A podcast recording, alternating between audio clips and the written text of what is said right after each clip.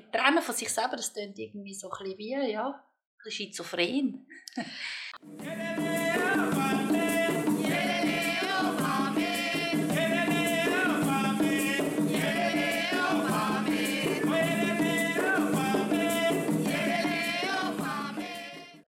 Heute wagen wir uns an ein Thema an, Trennen, Trennen von sich selber. Was sind da deine Gedanken dazu, deine Magic Moments? Ja, da habe ich viel Erfahrung damit. Und zwar schon als Kind habe ich mich von mir selber getrennt. Weil ich gemeint habe, wenn ich dann so bin, wie ich meine, dass ich sollte sein, dass ich dann besser in meine Familie passe und mehr geliebt werde. Und nicht nur in der Familie, sondern auch dann mit anderen Menschen zusammen. Hast du da wie ein Beispiel, was du da genau meinst? Wir trennen von sich selber, das klingt irgendwie so ein bisschen wie, ja, schizophren. ja, ich kann mich einfach so verhalten, wie ich gedacht habe, dass die anderen Leute meinen, dass ich mich soll verhalten. Nicht so, wie ich bin, sondern ich habe mich dann so gegeben, wie, eben wie ich gemeint habe, dass sie wettet, dass ich mich verhalte.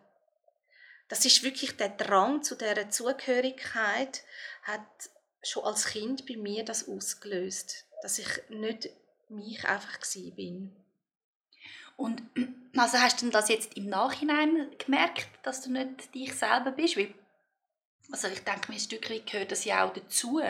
Oder das ist ja so ein Drang, wo man hat, oder dass man dazugehört.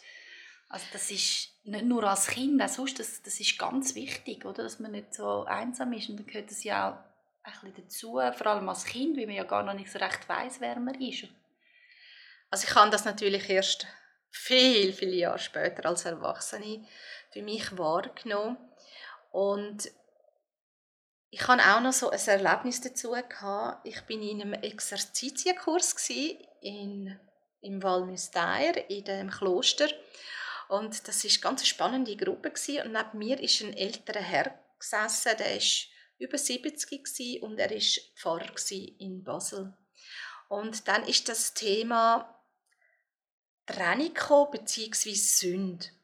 Und ich habe ihn dann so ein ganz entsetzt angeschaut und dachte, was hat jetzt das für einen Zusammenhang? Und er hat mir dann so quasi in einfachen Worten erklärt, dass das gemeint wird, eine Sünde ist eigentlich, wenn man sich von sich selber trennt, also sich selber so quasi nicht mehr lebt, nicht mehr die eigenen Werte lebt und nur damit man meint, dass man dann besser in die Gesellschaft dazugehört.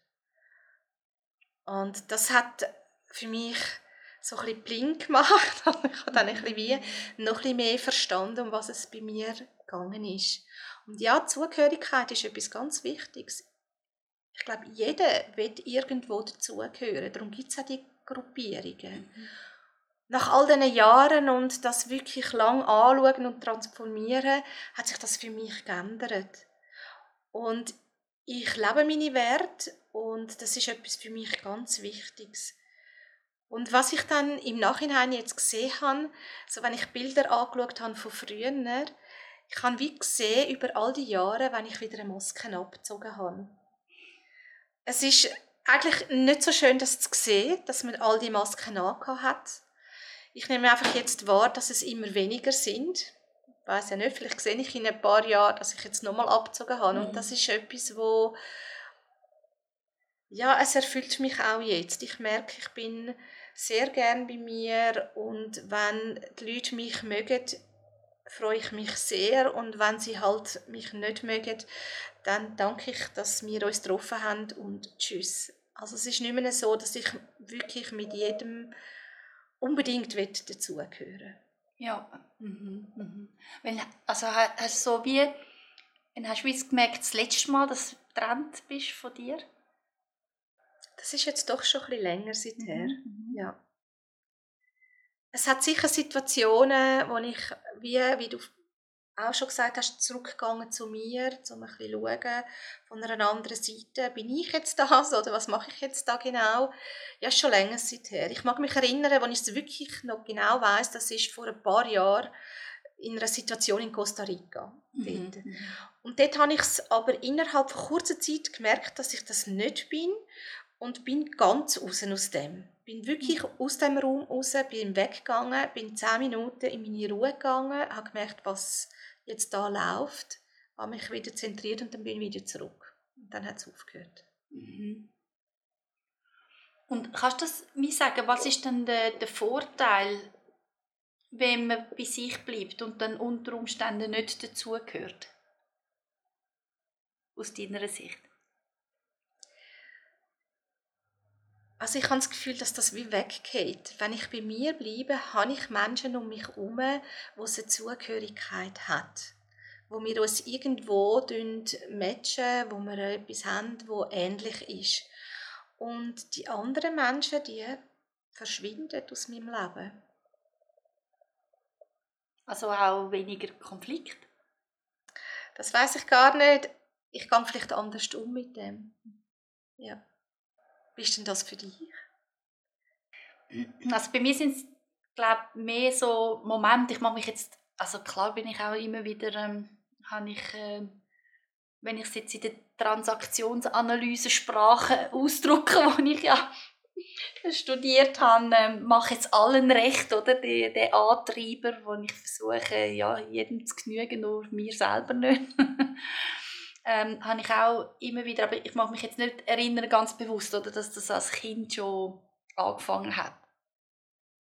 Was ich mehr habe, ist so Moment, dass ich wie, mag ich mich gut erinnern, dass, oder das habe ich auch jetzt noch heute noch, dass ich vielleicht irgendwo in eine, wenn ich jemanden neu kennenlerne oder in einer neuen Situation bin, dass ich dann irgendwann plötzlich denke, oh, was, was, was schnurre ich jetzt da oder wie, wie, was ja, wie, wie gehe ich jetzt, wie gebe ich mich jetzt? Das bin ja eigentlich gar nicht ich.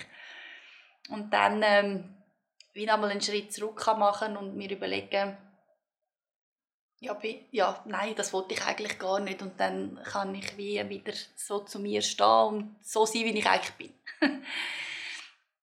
und die Prozesse sind jetzt bei mir natürlich auch gelaufen im Zusammenhang mit meiner Vollselbstständigkeit, wo ich ja jetzt seit zwei Jahren bin wo ich wie haben müssen einen Weg finden auch mit wie Kunden und wie gehe ich auf Kunden zu, das völlig etwas Neues war und so bei mir ihnen auch ganz fest war, ja, der Kunde ist König und man muss da alles machen, damit er happy ist und da habe ich manchmal auch gemerkt, hä, was, das wollte ich ja gar nicht machen und das habe ich mir eigentlich gar nicht vorgenommen und ja, so wieder einen Schritt zurück. So ähm, das kommt mir so in den Sinn, jetzt, wenn ich eben äh, trennt von mir selber. Bist denn, bist denn du anders, wenn du mit deinen Kunden unterwegs bist, als wenn du mit deiner Familie zusammen bist oder mit Kollegen? Nein, mittlerweile nicht mehr. Aber ich denke mir, also am Anfang zum Teil schon, dass ich so ein bisschen, wie so ein bisschen befließen ähm, wie mich gegeben habe. Und so, ja, ja, ja, das machen wir, kann ich machen und so. Dabei dachte ich, nein, für das bin ich nicht selbstständig geworden. Also selbstständig als Rechtsform. selbstständig bin ich schon länger. ja. Ja, das ist, glaube ich, so der Unterschied. So wirklich so, ja, sehr stark im «Mach es allen recht», versuche herauszufinden, was jetzt der Kunde will und dann machst du das. Oder dabei weiß ich eigentlich, was ich kann und was ich anbieten will. Und seit das für mich ganz klar ist und da habe ich 2021 ist für mich sehr ein Jahr von der Klarheit, auch was das anbelangt. Gehe ich anders um, ja, mit Kunden. Ja, wie ist das für dich? Hast du auch, weil du hast dazugehören, dich von dir selber trennt? Erzähl uns doch deine Magic Moments. Ja, auch in dem Thema, vielleicht nicht ganz das 0815-Thema, voller Vertrauen, erfrischend ehrlich.